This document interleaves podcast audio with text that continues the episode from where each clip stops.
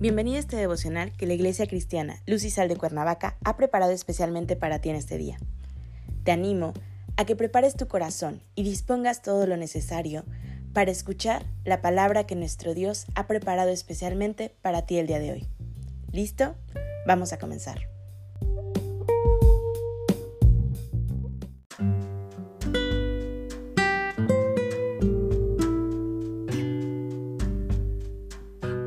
Hola, ¿qué tal? Es un gusto saludarte el día de hoy. Bienvenido, bienvenida.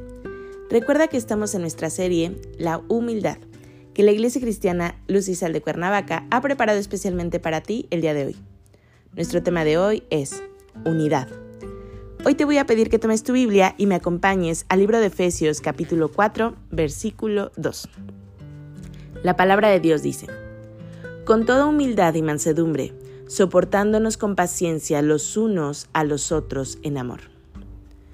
Como podemos apreciar del texto del día de hoy, la humildad en el cristiano siempre va acompañada de otras virtudes.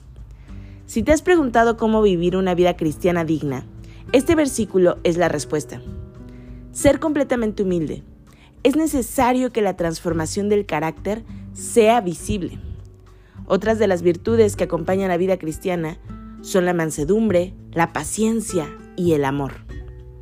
Estas son palabras muy poderosas. Son palabras que dan evidencia de que nuestra vida ha sido transformada visiblemente, no solo en la humildad, sino en todo su conjunto para ser cada día más parecidos al varón perfecto. Porque es solo por él que podemos reaccionar de una manera además de humilde, con mansedumbre, con paciencia y sobre todo con amor ya que no nos estamos reflejando a nosotros mismos, sino que estamos reflejando la obra que el alfarero hace en nosotros. Jesús vivió una vida congruente con lo que vino a predicar. Además, siempre nos enseñó que la fuente de la palabra era el Padre. Siempre redireccionó nuestra mirada a Él, de manera que ahora tenemos la responsabilidad de vivir vidas cristianas congruentes con la enseñanza y la palabra de Dios. Una vida cristiana congruente tiene que ver con mansedumbre, en la que el actuar es el trato cariñoso con los otros y anteponiendo las pretensiones de interés personal, que no siembra conflictos, que no busca peleas y no crea ambientes tensos. Solamente de esta manera es como podemos mantener el cultivo de la vida interior, ya que te permite poner la voluntad y las reacciones bajo el control de Dios con total confianza. El ayudarnos los unos a los otros tiene que ver con las acciones solidarias.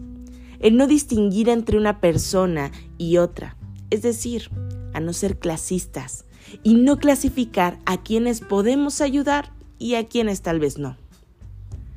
Esto es lo que nos permite desarrollar un sentido de humanidad con humildad, de pertenencia, de gratitud y del cambio y transformación que viene haciendo el Señor en nuestras vidas para hacer todo con la humildad a la que somos llamados.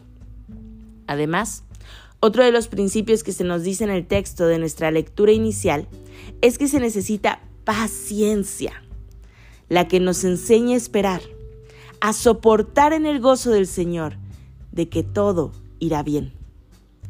La humildad, la paciencia y la mansedumbre con la que actuemos en la vida y con los demás será una de las muestras de amor que podemos dar a nuestros semejantes y que es lo que nuestro Señor Jesucristo nos ordena que nos conduzcamos, en la unidad del amor.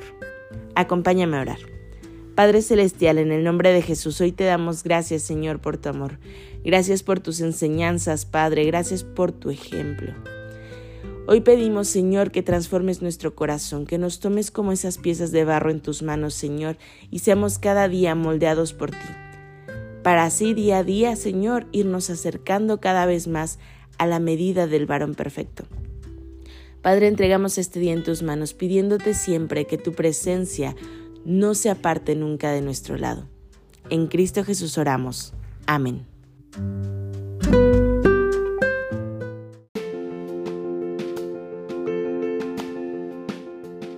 Ha sido un placer compartir la palabra contigo el día de hoy te animo a que no te pierdas ni un solo devocional de esta serie. Te espero aquí el día de mañana. Y recuerda, conecta con Dios.